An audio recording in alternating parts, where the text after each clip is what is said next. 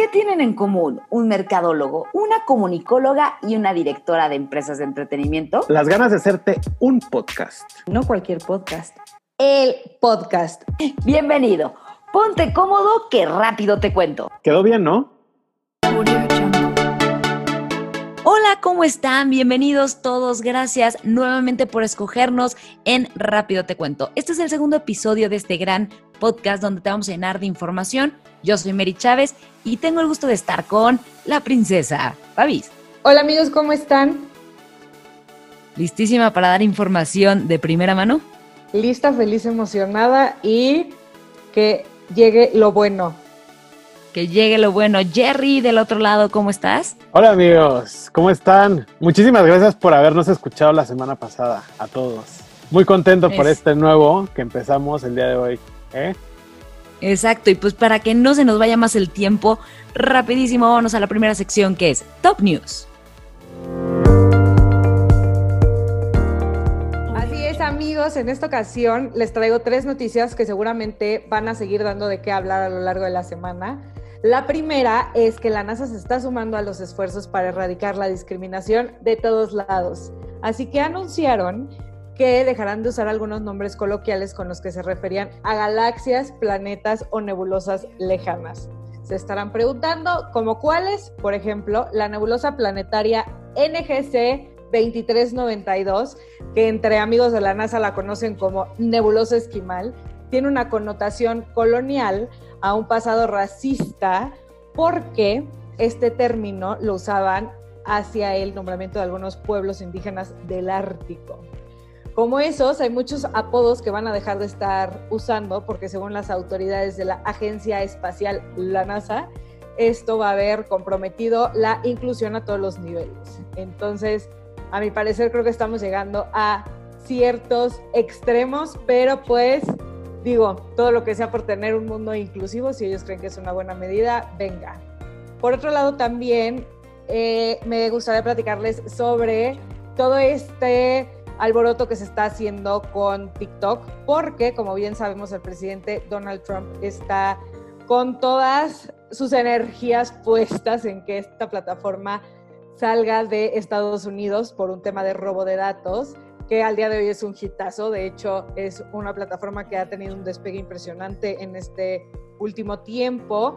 Y se hablaba en un inicio de que Microsoft eh, comprará la plataforma y Twitter entra también a esta contienda, según nos reporta el Journal Wall Street de negocios. Entonces, pues iremos el viendo. Wall Street Journal. A veces tengo dislexia para los nombres y para los dichos. ¿Y en pero bueno. inglés? El, Wall- el Journal Wall Street. Sí paso mis niveles de inglés, una disculpa. Pero bueno, vienen desde Nueva Dice Wall York. Street Journal. Exacto, desde, desde donde estaba el lobo de Wall Street, vienen peleándose por la compra de esta plataforma y pues iremos viendo cómo se desarrolla. eh, les daremos aquí el resumen de quién ganó y qué es lo que pasa con esta ya peculiar y conocida plataforma. Por Make otro lado, America Great Again. Sí.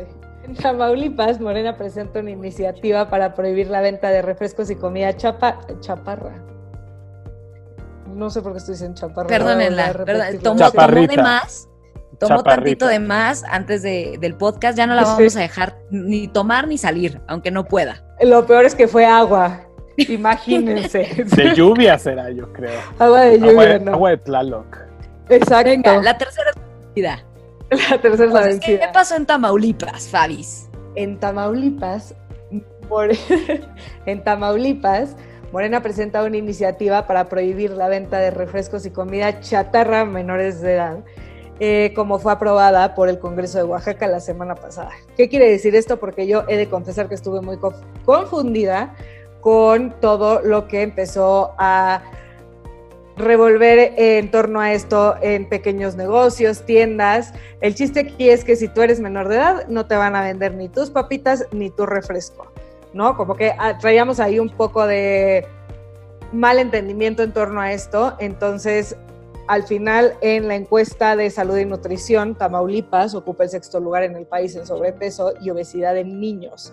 y el séptimo en adolescentes y el onceavo en adultos, porque sí, su comida es espectacular sin duda alguna, pero como sabemos hoy el tema de la salud y de protegernos ante este factor que te puede volver vulnerable es algo que está cuidando el gobierno para nosotros, sus pobladores. Entonces, pues iremos viendo cómo se desarrolla en Tamaulipas esta iniciativa que presenta la bancada de Morena.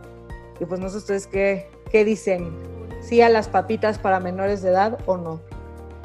Creo que, creo que es un tema bien complicado, sobre todo que lo platicaba justo con mi esposo él, ok, las tienditas de las escuelas, ¿qué van a hacer? Porque únicamente los siete de sexto de prepa mayores de edad van a poder comprar abajo. Entonces, Creo que, creo que va a ser un tema ahorita está fácil, un poco entre comillas, porque estamos en tema pandémico y ya nadie sale y tal. Creo que el complicado, tanto en Oaxaca como en Tamaulipas, como en todo, va a arrancar cuando, cuando regresemos a una normalidad, porque no puedes, no es que no prohíbas, yo no estoy de acuerdo con la prohibición, prefiero la prevención, prefiero la información y prefiero la, la ayuda. Te sale mucho más barato comprar real, o sea, de tipo un litro de refresco o dos litros de refresco y es más rápido, tomando en cuenta que la mamá trabaja, el papá trabaja, entonces al niño y tal. O sea, creo que es un tema más social que tema de sobrepeso y castigo y no vendo chatarra y le subo el impuesto y no, yo no creo que vaya por ahí la solución. Ojalá funcione, pero yo no creo que, sea la mejor manera de, hacerlo. Jerry, no sé tú qué opinas. Es que como tú dices, es más fácil conseguir una Coca-Cola en una zona rural. Exacto. Que agua potable. Entonces, el tema, no, el tema es, ok, sí, vas a restringir, no, que la coca sea lo mejor que puede existir en el mundo, obviamente no, pero si es más fácil conseguir un refresco que un agua potable, pues la gente va a tomar coca, dentro de lo menos peor, por eso me voy, ¿sabes? O sea, no, y también es una realidad que esto solo les va a dar a los niños pie de que acaban de encontrar un negociazo. Yo sexto de prepa, entonces de 18 años que puedo comprar las papitas a los de primaria. Sí lo pensé. Va a costar 25, o sea, emprendedores nos van a salir de esta prohibición, claramente. Sí, sí lo pensé, dije, no, es un negocio. Ya, ya vi a los de sexto de prepa diciendo, o tercero de prepa, eh, vendiendo y teniendo su mafia ahí ya no van a querer ser mayores de edad para ir al antro, van a querer ser mayores de edad para traficar papitas y coca. Sí, y creo que, creo que va un poco, o sea, yo personalmente no soy político ni nada, pero pues yo vería qué están haciendo otros países, cómo están buscando sobre el comer sano, el, el que es que no es comer sano, es entender una cultura, es cambiar la cultura en, en general. Y no solo cambiarla en el tema de, de cosas eh, de alimento, sino también entender que la mamá trabaja de 7 de la mañana a 8 de la noche, llega, hace el quehacer de su casa, tiene que hacer de cenar. Uf, pero es mucho más fácil y lógicamente comprar unos pingüinos, gansito y una coca para el lunch del niño al día siguiente que hacer un sándwich. No porque la mamá sea floja, sino porque está cañón. ¿No? Y es cambiar la cultura. Creo que ser cambio de hábito. Sí, totalmente. O sea, es un tema que va más de fondo.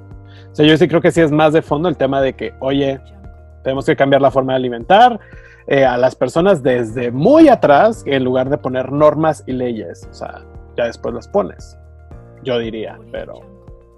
Pues iremos viendo esto cómo se desarrolla, pero por lo pronto, estas son las top news que seguramente seguirán dando de qué hablar durante mucho tiempo. Espero que les sean de utilidad.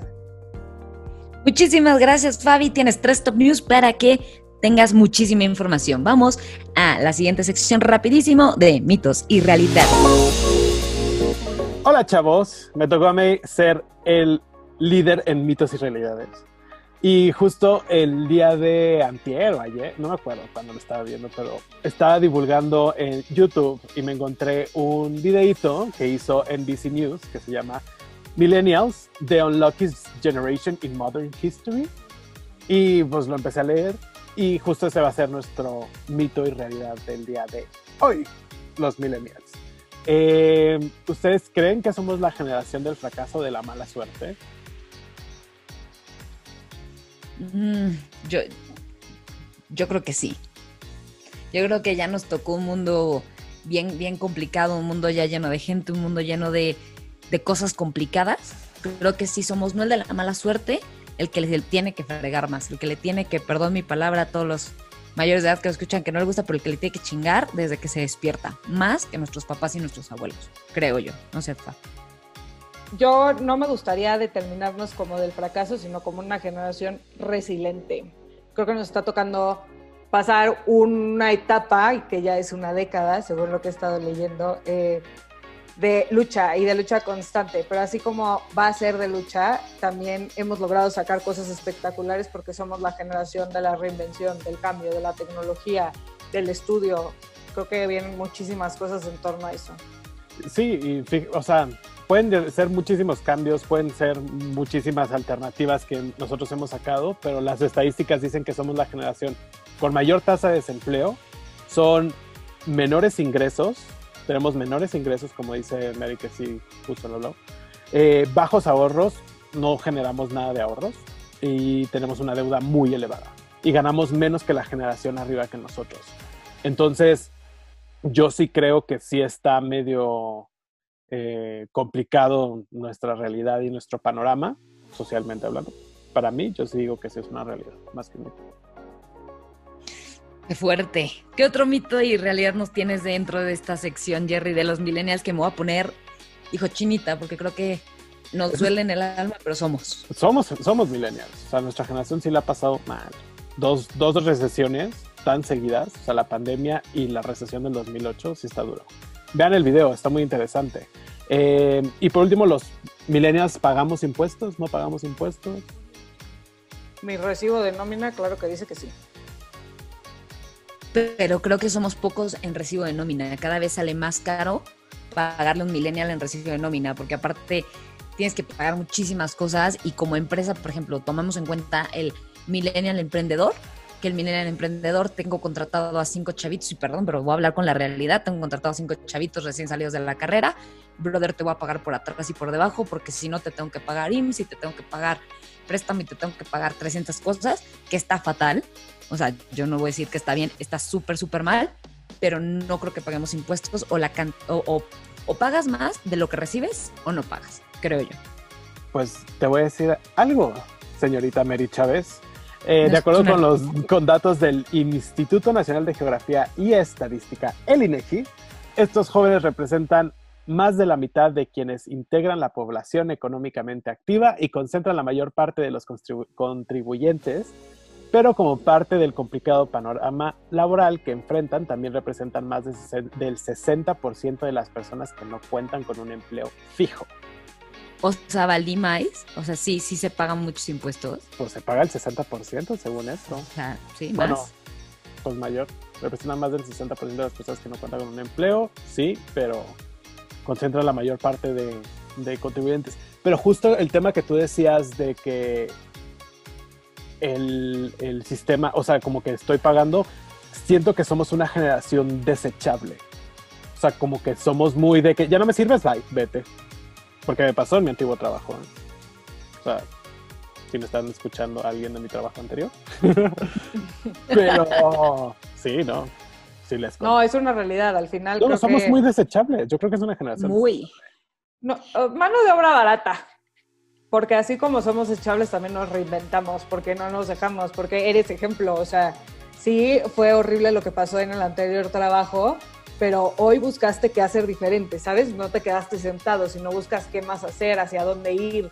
También por eso yo insisto en, en que muchas veces estamos muy satanizados en el concepto de los millennials, cuando también detrás tenemos un tema importante de cómo nos hemos sabido reinventar ante todo esto que pasa. Totalmente.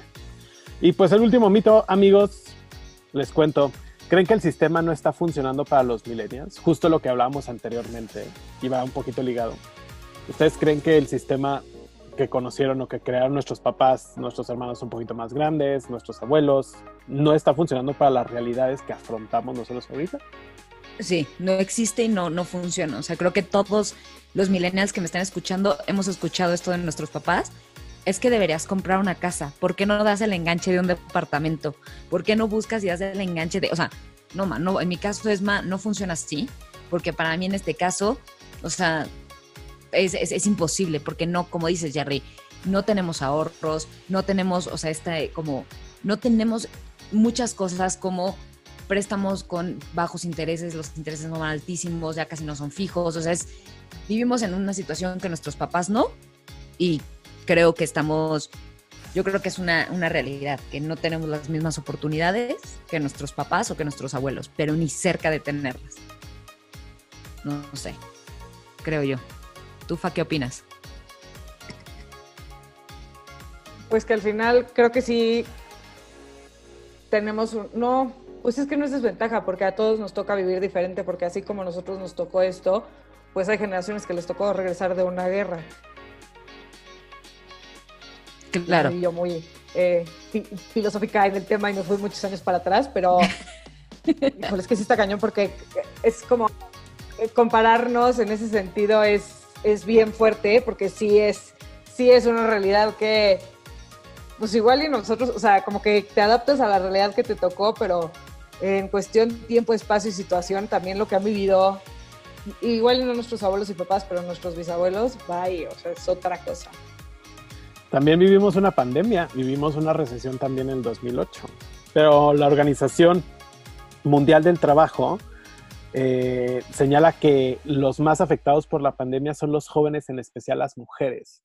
Ellos son más afectados en comparación a los adultos y también trabajan en economías informales y trabajos temporales, lo cual son mal pagados y sin protección social.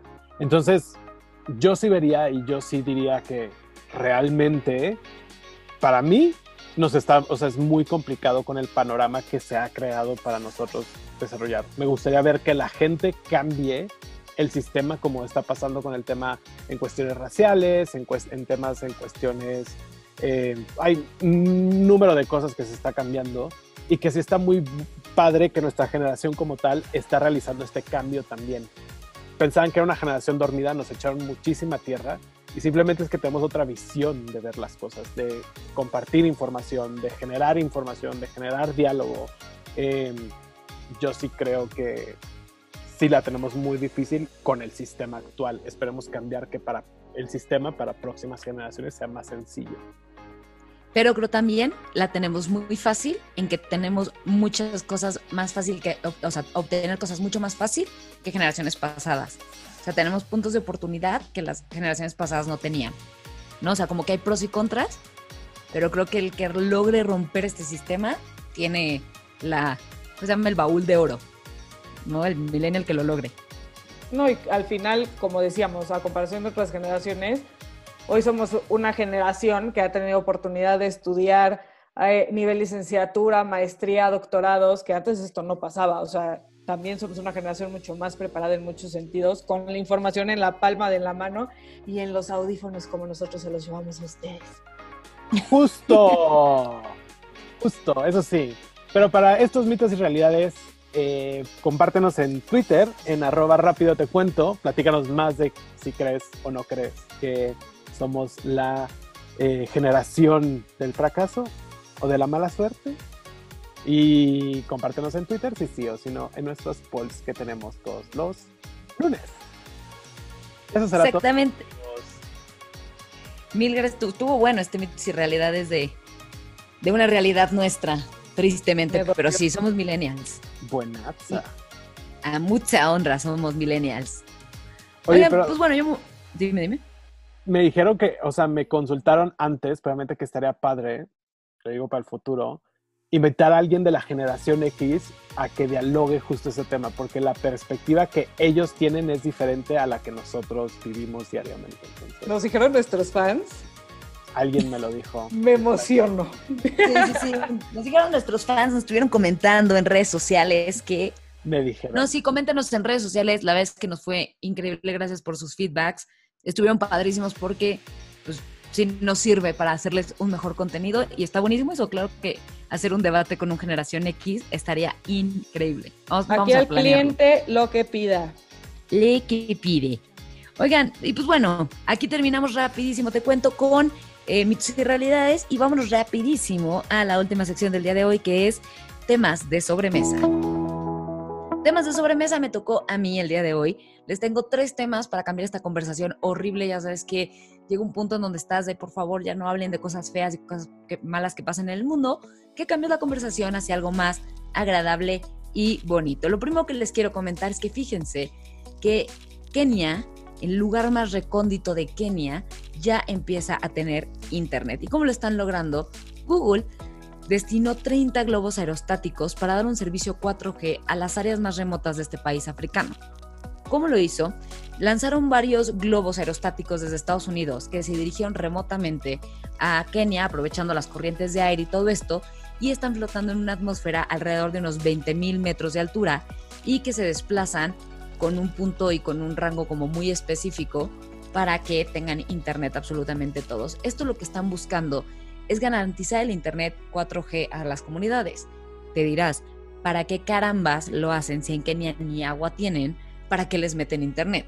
Lo que quieren hacer es simplemente llevar internet para justo meter esta parte de educación. Lo que platicamos al principio, esta parte de educación y educar a la gente en temas y campos de limpieza, de higiene, de lenguas, de estudio y ayudar a que se empiecen a comunicar con todo el mundo y puedan empezar a entrar a una nueva tecnología que está pasando por nosotros. A mí me hace increíble esto que está haciendo Google y Google no fue de los primeros.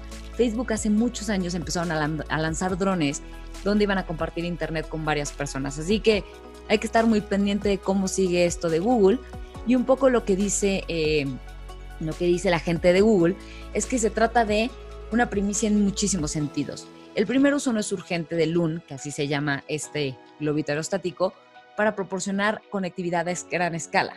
Lo que buscamos es que África se conecte primero y se empiece a conectar con el mundo y el mundo con África. Se me hace increíble, así que vamos a seguir muy de cerca esta noticia. Y no sé si se acuerdan ustedes, los que me están escuchando, Fabiola Jerry, de un niño que lo amo y lo adoro yo con todo mi ser, que se llama eh, Bridger Walker. Quien no le suene este nombre, seguramente lo han visto en una de sus redes sociales. Este niño, un niño que para mí es yo creo que el héroe más grande de los héroes del mundo mundial, es un niño que decidió salvar a su hermana. ¿De qué salvó a su hermana? La salvó de un ataque de un perro. Y bueno, fue ha sido como la noticia, ¿no? Es un niño de 6 años que tuvo el coraje de salvar a su hermana del ataque de un perro pero has recibido muchísimas, muchísimas condecoraciones y como muchos premios y nombramientos. Quiero mencionarles algunos y el que más me llamó la atención a mí. Primero, Hulk, todos los Avengers le empezaron a mandar varios mensajes. El primero es que Hulk le mandó un mensaje de admirando su coraje y su corazón, que se me hizo increíble, y le dijo algo así. Las personas que anteponen a los seres sanos, a los seres sanos de los demás, son las personas más heroicas y reflexivas que conozco. Se me hizo increíble, realmente respeto y admiro tu coraje y tu corazón. Esto es un mensaje de Mark Ruffalo, el que interpreta a Hulk en la serie de Avengers. Capitán América Chris Evans le reconoció su valentía y le dijo, amigo, eres un héroe, lo que hiciste fue tan valiente, tan desinteresado. Tu hermana es muy afortunada de tenerte como hermano. Estuvo invitado al set de Spider-Man. Iron Man le dice que se espera una gran sorpresa por su cumpleaños, a ver qué locura hace este hombre de Robert Downey Jr. Pero ¿por qué quise decir esta noticia el día de hoy? Porque el Consejo Mundial de Boxeo determinó que había que reconocer la valentía de este chavito, de este niño de 6 años, y reconocerlo como el hombre más valiente de la Tierra. Lo que significa que él fue conmemorado con, agárrense, recibe el cinturón como campeón honorario por el CMB, que es decir, recibe a sus 6 años el triunfo de ser uno de los hombres más fuertes del mundo. Va a quedar a la historia y marcado por siempre en la historia que es uno de los hombres más fuertes y más valientes del mundo mundial. Y por último, mi última noticia del día de hoy, para que tengas estas buenas y me encanta, ¿qué creen? El mejor whisky del mundo, a mi punto de vista. Johnny Walker decide irse a lo sustentable. Un aplauso de pie para Johnny Walker. A partir del 2021 van a empezar a vender sus botellas de alcohol fabricadas a base de papel. Aplausos de pie a Johnny Walker, a pesar de que es una empresa que no genera tanto plástico. Me encantó que fueran los primeros y los pioneros de hacer una botella de alcohol 100% libre de plástico en el mundo. Esta va a estar hecha a base de pulpa de papel de madera que tiene un origen sostenible. Así que, aplausos de pie a Johnny Walker. ¿Qué opinan de esto, familia? Me pudo encantar lo del niño. Yo ya lo quiero invitar a mi casa y aparte o sea, Capitán América de papi te manda un mensaje, te desmayas. Papi te manda un mensaje, ¿qué tal? A O sea, no, no, no. Y Iron Man te va a mandar un regalo en tu cumpleaños. No, la verdad es que sí, el tema de la. de Yo justo hace, hace poco tuvimos una experiencia pues parecidona porque igual atacaron a mi perrita. Es horrible, es lo más feo que he visto en el mundo las peleas de perros y los perros cuando atacan. Entonces sí creo que, uh, te juro, hasta se me vuelve a poner la piel chinita de, este tema y él sin duda alguna, para mí lo mejor en la vida son mis hermanos y que la gente tenga hermanos también, sin duda alguna son siempre los héroes sin capa. Y también todo, todo, me encantan tus noticias, Mary. El tema de Google me parece impresionante, Johnny Walker también con todo lo sustentable, qué gran día. Qué gran día. Yo me, me gustaría saber si seguirá sabiendo igual por el, el, o sea, por la botella como tal. O sea, ya no va a salir muy, como la gente de coca muy, de vidrio o coca de lata. No, es que en verdad, no, sí cambia el sabor. O sea, sí es un sabor completamente diferente de, entre la coca de lata y la coca de vidrio. Totalmente. O sea, está muy interesante que se están buscando alternativas nuevas para hacer cosas más sustentables, eh, pero pues no debe ser nada más Johnny Walker, deben de ser todas las eh, alcoholes que maneja Diallo. Entonces, Justo, esperemos que vayan, o sea, o sea, que vayan más, pero es el primer paso de algo. Exacto, justo se asoció con una empresa llamada Pilot Light, que crearon juntos una empresa que se llama Pulpex Limited, que lo que quieren hacer, justo lanzan, eh, empiezan con Johnny Walker, justo con esta campaña de Keep Walking, como que decidieron afianzar con esta campaña y de ahí empezar a sacar todos los, como dices, todas las bebidas de Diageo para empezar a ver. Me preocuparía mucho más que el whisky, el tequila. Ese es el que yo diría, no sé si ahí sí le cambiaría el sabor, esperemos que no, porque creo que es algo buenísimo para el medio ambiente. Sé que es vidrio y al final el vidrio se recicla, por así decirlo. O sea, sí. no por así decirlo, se recicla. Pero si, si, alguien que... Exacto, si alguien que no, que no lo necesita lo está haciendo, órale, personas que lo necesitan, botellas de plástico, vámonos, empiecen con cartón. Sí, no. está, está muy interesante. Y en cuanto al perrito, miren, yo sí digo, siempre hay otro lado de la historia y hay que ver qué pasó con el perrito y por qué el perrito atacó. No, no, no, tenemos obviamente. que ver eso, ¿eh? O sea, sinceramente sí digo, hay veces que somos muy inconscientes nosotros con los animales también. O sea, no digo que el niño lo que hizo fue heroico y que estuvo muy bien y defendió a su hermana perfecto, pero me gustaría saber el otro lado. Porque si está cañón, la mandíbula de un pastor alemán y tengo dos pastores alemanes, son, no, o sea, es durísima. O sea, literal pudo haber matado al niño.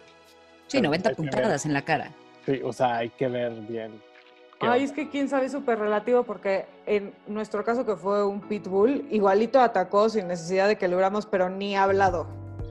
Pues miren amigos, les mando un gran saludo a todos, les doy muchísimas gracias de que nos hayan escuchado el día de hoy y el miércoles pasado. Y me llevo justo el tema de la legalización. Creo que tenemos que cambiar muchísimas cosas en la forma de comer y eso se aprende desde casa, más allá que eh, nos pongan una ley o una norma como tal. ¿no? Una vez que te dicen que no puedes, vas a querer comer o tomar algo que lo tienes negado, yo creo. No sé. A ver, veamos qué sucede. Muy bien, Babis. Miren, primero yo me llevo que necesitamos mandarle un mail al Capitán América para que venga.